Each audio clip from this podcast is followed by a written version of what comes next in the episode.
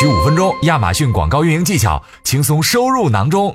下面，请我们亚马逊广告团队官方讲师为大家进行讲解。这里呢，跟大家讲一下什么叫线性的漏斗。那我给大家举个例子啊，这个里边可以看到，就是我们消费者在很多的时间段、很多的场景里，可能会接触你的品牌、接触你的商品。比如说他在听音乐的时候听到了广告，比如说他在研究某个品牌的时候看到了另外的商品，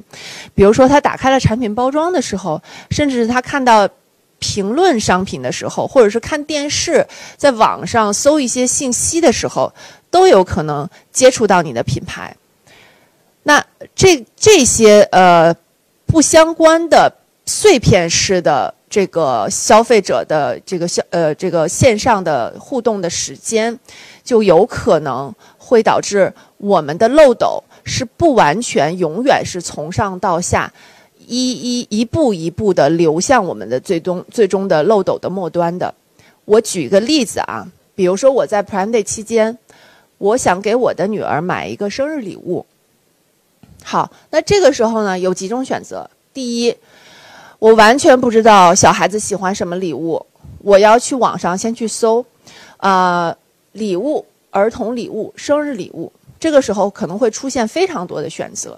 那这个时候我就到漏斗的第二端，就是说我要去看这个类目里边有什么，比如说啊有，呃乐高的这个玩具，有芭比娃娃，有泰迪熊，那还有什么智易的什么象棋之类的，那这些都是在玩具的类目里边，我现在又要进行选择了。那我在这个时候如果看到了一个非常好的视频或者是一个。呃，这个是图片的广告，它有可能会吸引我的注意力，进行下一个阶段的喜好阶段的一个呃呃深入的一个研究。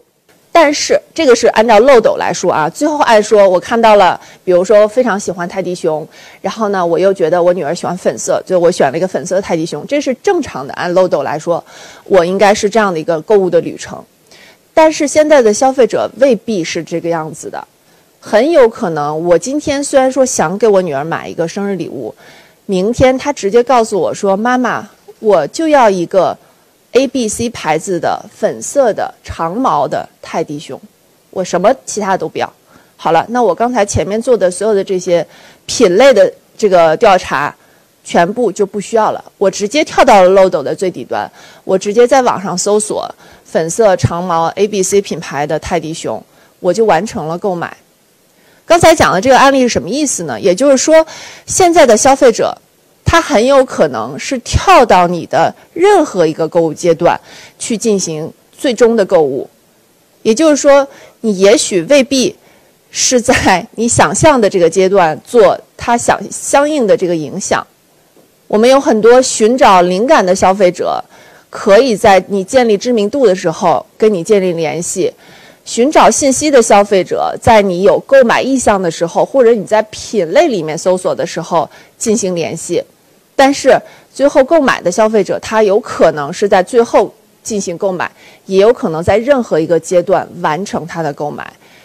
为什么说这个是线性和这个漏斗的这个关系是相辅相成的呢？这就是告诉大家说，如果你想要抓住最多的流量。最多的销售机会，保证你在漏斗的每一个环节，都都有打广告，都有在做你相应的这个跟消费者的一个互动。今日份亚马逊广告知识已送达，如果对你有帮助，记得分享给朋友，评论区留言告诉我们。感谢大家的收听，我们下期再见。